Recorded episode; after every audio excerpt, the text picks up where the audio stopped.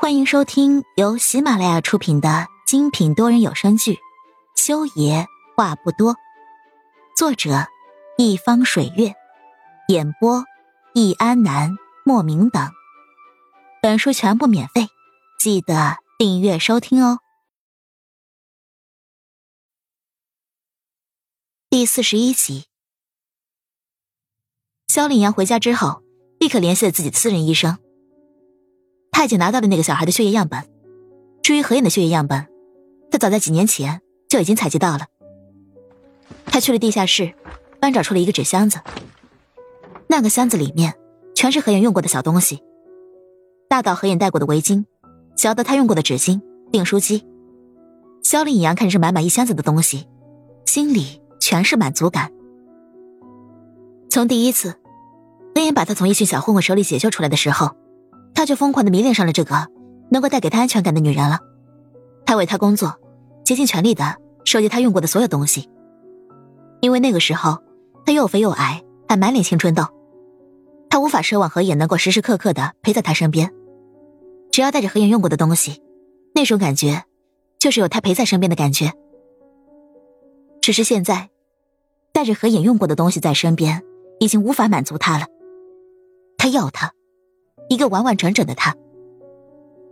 肖令阳从箱子里翻找出了一块带着血迹的深蓝色的手帕，那是五年前何影有一次流鼻血的时候用过的。虽然上面的血迹已经干涸成了深黑色，但是肖令阳觉得用作 DNA 鉴定应该是可以的。肖令阳兴冲冲的捏着那块帕子冲出了地下室，以至于连他从妈妈身边擦过都不曾发觉。肖林原本是站在房间的走廊里跟助理讲电话的。肖令阳从他身边跑过去的时候，他也没太注意，直到一股霉味混杂着恶臭直扑他的口鼻的时候，他才微微的停住了脚步。肖林是个商人，也是个单亲妈妈。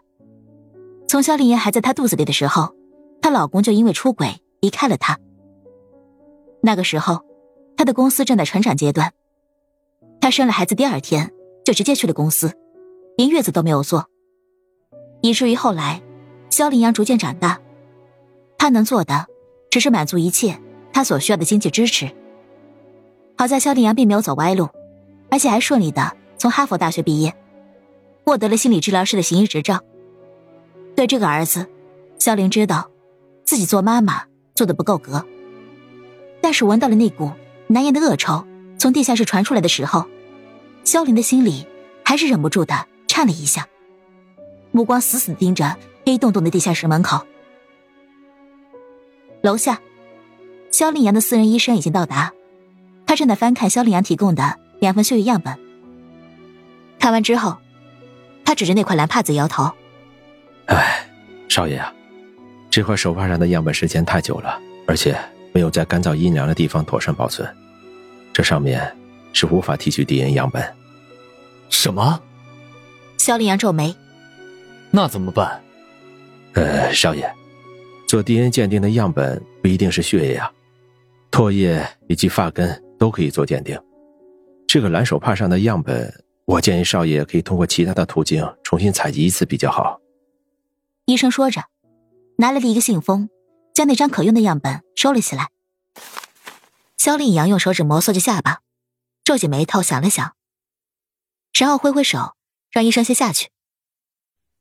医生退下，替他关上门的时候，后背被轻轻的拍了一下，冷不丁的一下让他赶紧回头，却看到了萧家的主人萧林站在他的身后，脸色阴沉，隐隐的可以看到有许多担忧隐藏在眉间。夫人，您少爷找你做什么？萧林看了一眼医生拿在手里的信封，眉头皱得更紧了。你手上拿的是什么东西？夫人，这个……医生一脸为难。他虽然是萧凌阳的家庭医生，但是给他开工资的却是萧凌。这份工作很清闲，工资也很高，他可不想搞砸。你要是不说，明天你就不用来萧家了。萧凌冷冷命令。从萧家被赶出去的人，以后也没有医院会用你的，你自己看着办吧。说完，萧林双手抱胸就要转身离开，那医生急了，赶紧追上去道：“夫人，少爷找我，是想让我替他做一个常规的亲子鉴定。”亲子鉴定。萧林听到这句话，不可置信的睁大了眼睛，心里闪过了万千种的想法。只是他是个久经商场的老手，自然习惯情绪不露于面。只是站在那里听医生继续说下去，他倒是要听听，萧凌这个小兔崽子到底背着自己做了些啥，都搞到了要做亲子鉴定这一步了。是这样的，呃，夫人，少爷在大学的时代有个暗恋的女生。他这次回国就是为了寻找、继续追求那个女生，但是现在有个棘手的问题，就是那个女生身边有个孩子，少爷怀疑是他的儿子，所以想做个亲子鉴定。这种事情，犯着做亲子鉴定？那个女生叫什么名字？据我所知，叫何妍。何妍。亲爱的听众朋友们。本集已播讲完毕，下集精彩继续，别忘记订阅哦。